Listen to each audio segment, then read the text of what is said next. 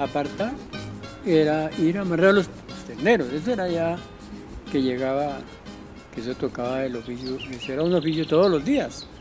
Todos los días, bueno. Usted ya tiene que saber qué es lo que tiene que hacer, ir a apartar. Que era apartar. Ya sabemos que era apartar, apartar los terneros.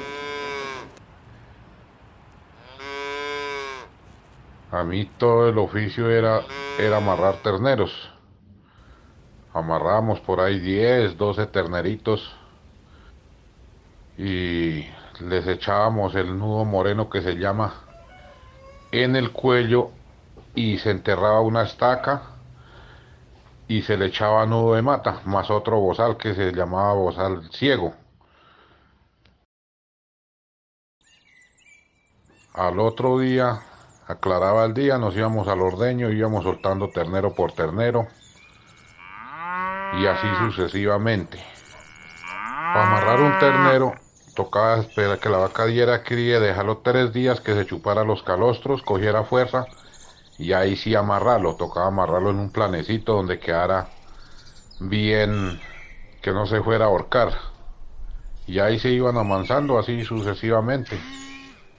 Al estete, pues esperaba que tuviera unos seis meses o siete meses el ternero y ahí se les hacía un cabezal con unas correas y se le ponía grampas para ponerles como cabezal y ellos llegaban a chupar teta, entonces con eso chuzaban el ubre de la vaca y ya no los dejaban mamar y así se dejaban hasta que ellos mismos ya no, no mamaban más. Eso era así todo lo, lo del lo del oficio en mis labores en ese tiempo. Y que muchas veces, ya le digo, por solo distraernos en el juego y eso, casi se nos quedaban unos terneros sin apartarlos porque no los encontramos. Y ya para allá estoy oscuro qué. Así. Campesinado. Suma paseño. Transformando. Victoria.